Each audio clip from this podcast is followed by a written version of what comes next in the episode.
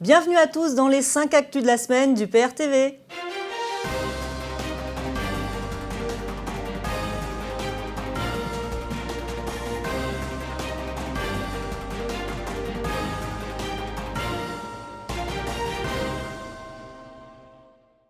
Le gouvernement durcit le ton sur l'âge de la retraite. Édouard Philippe a été clair, il faudra travailler plus longtemps pour redresser les comptes des régimes de retraite. Une question sensible qui sera abordée à Matignon avec les leaders syndicaux. Les réformes successives des retraites poussées par les GOPÉ sont à chaque fois présentées comme indispensables. Mais le sont-elles vraiment? Si elles font travailler jusqu'à un âge où la bonne santé n'est plus assurée Quand on voit l'influence des lobbies à Bruxelles autour de la Commission européenne, il est difficile d'imaginer une amélioration de la politique sur ces sujets. Agnès Buzyn et Édouard Philippe ont annoncé les quatre points essentiels du plan d'urgence concernant l'hôpital public. Il s'agit de la reprise par l'État d'une partie de la dette totale, soit 10 sur 30 milliards d'euros, d'une rallonge budgétaire de 1,5 milliard sur 3 ans et également de primes. Après 8 mois de crise dans les hôpitaux publics, Buzyn et Philippe annoncent des moyens considérables pour penser les plaies des personnels hospitaliers. Au total, il s'agit d'une promesse de 11,5 milliards d'euros, sachant que la prime aux salariés ne représente que 32 millions, ce qui fait 3 3,8 milliards par an au cours des trois prochaines années. L'effort est là, mais il pourrait être plus important quand on le compare aux 9 milliards d'euros donnés annuellement par la France à l'Union européenne. L'État cherche sans doute à apaiser les tensions dans ce secteur à l'approche de la mobilisation redoutée le 5 décembre. Nouvelle hausse des tarifs en perspective pour les péages d'autoroute de 1 à 1,5% d'augmentation, c'est ce que devront supporter les automobilistes qui emprunteront les autoroutes à partir de février 2020. Annoncé par le secrétaire d'État en charge des transports Jean-Baptiste Djebari, cette inflation était prévisible puisque les contrats signés avec les sociétés d'autoroutes la prévoient. Les responsables politiques qui ont signé ces contrats avec les sociétés d'autoroutes n'ont pas défendu les intérêts des Français qui doivent maintenant subir les tarifs exorbitants de Vinci et consorts. Ces mêmes politiques projette maintenant la privatisation des routes nationales. L'UPR est clair à ce sujet, les réseaux routiers doivent être du ressort exclusif des Français. Grève du 5 décembre, les syndicats de police appellent à rejoindre le mouvement. Ils prévoient la fermeture symbolique des commissariats ou de n'intervenir uniquement que sur des appels d'urgence. La police, qui défend maintenant davantage un régime qu'une république, reçoit des ordres d'une violence inouïe à l'encontre des Gilets jaunes.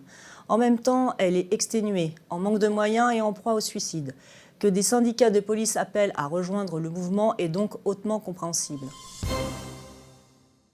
Plus de 2000 médecins généralistes répartis dans 78 départements ont été contactés par les bénévoles de l'association UFC Que Choisir pour savoir s'ils acceptaient de nouveaux patients en tant que médecins traitants. Et leurs réponses sont inquiétantes. En effet, un médecin sur deux refuse de nouveaux patients. En France, il ne faut clairement pas tomber malade. Avec la population qui vieillit, ce sujet devrait faire l'objet d'une priorité nationale. Les plus petites villes souffrent le plus des déserts médicaux. Comme pour d'autres domaines, la ruralité et les plus petites villes doivent être défendu pour donner accès aux services de base à toute la population de manière égalitaire. L'évitement fiscal des multinationales fait perdre 4,6 milliards d'euros à la France. Avoir une filiale dans un paradis fiscal permet à une multinationale française de faire baisser de 26% son taux effectif moyen d'imposition. L'article 63 du TFE interdit le contrôle de flux de capitaux.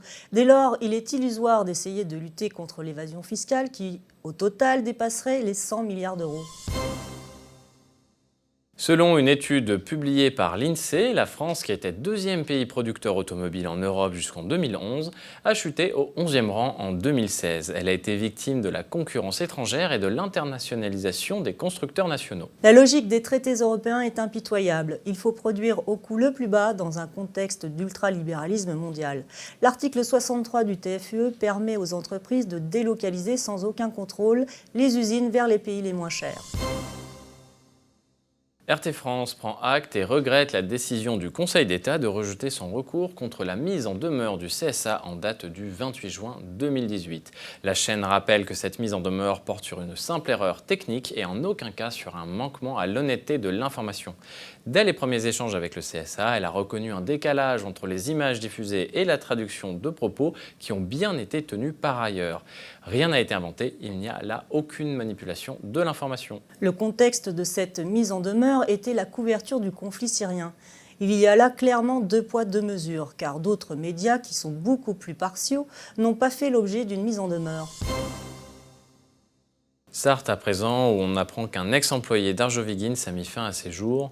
Le jeune homme travaillait encore chez Arjoviggins en décembre 2018 au poste de bobineur. Arjoviggins était un joyau de l'industrie française, produisant notamment pour le monde entier le papier destiné à la fabrication des billets de banque. Un nouveau drame industriel français qui, à son tour, engendre des drames humains. Lors de l'annonce de la fermeture de l'usine, François Asselineau s'y était rendu. Vous pouvez retrouver ce reportage sur notre chaîne. Un ancien diplomate américain dénonce l'erreur historique de Trump sur l'Union européenne. Cet ancien ambassadeur des États-Unis auprès de l'Union européenne a déclaré que pendant 60 ans, le gouvernement des États-Unis, qu'il soit démocrate ou républicain, a pensé que l'intégration européenne devait être promue car c'est bon pour l'Europe et bon pour les États-Unis. Cette déclaration devrait faire réfléchir les Français qui pensent que l'Union européenne a vocation à faire contrepoids à la puissance états-unienne. Bruxelles s'inquiète du niveau de la dette de la France. L'Hexagone fait partie des pays mis à l'index par Bruxelles pour risque de non-conformité de son projet de budget pour 2020. La Commission européenne insiste sur le niveau très élevé de l'endettement du pays qui ne s'inversera pas dans l'immédiat.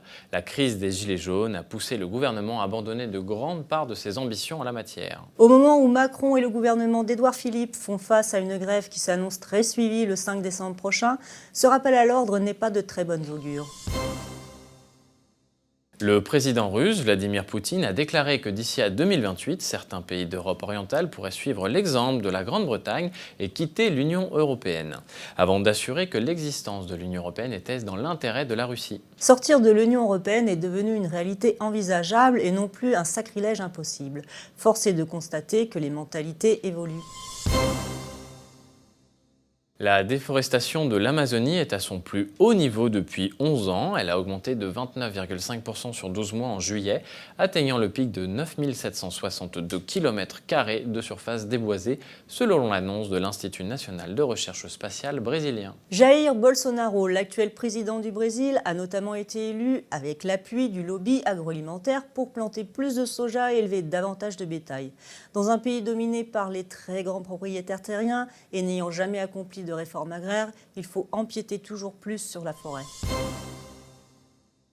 Wikileaks révèle la falsification du rapport de l'OIAC sur l'attaque chimique à Douma. Alors que les pays occidentaux avaient prétendu qu'une attaque chimique avait eu lieu le 7 avril 2018, Wikileaks révèle que le rapport initial de l'OIAC, qui constatait l'absence de tout agent innervant, a subi des reformulations trompeuses. Une raison supplémentaire de réagir avec prudence quand les médias français braquent leurs projecteurs sur un drame en mettant seulement en avant l'aspect émotionnel. La Suisse continue d'être le pays qui attire le plus de talents au niveau mondial, devant le Danemark et la Suède. Selon le dernier classement mondial de l'IMD, Singapour est le seul pays non européen à parvenir à se classer dans les dix premiers. Drôle de coïncidence, car le Danemark et la Suède n'ont pas l'euro et la Suisse n'est pas dans l'Union européenne. Et passons à la bonne nouvelle de la semaine qui concerne le mouvement des Gilets jaunes qui n'a pas entamé l'attractivité de la France. En effet, une enquête révèle que 84% des dirigeants d'entreprises étrangères interrogés voient l'Hexagone comme un havre entrepreneurial. Ils étaient 74% en 2018 et seulement 23% en 2014. Dommage pour l'oligarchie qui se complaît dans le ressassement de cet argument à l'encontre de la contestation populaire. Voilà, c'est tout pour cette édition. Nous vous disons à très bientôt pour une nouvelle vidéo. Et d'ici là, n'hésitez pas à réagir à toutes ces nouvelles dans les commentaires.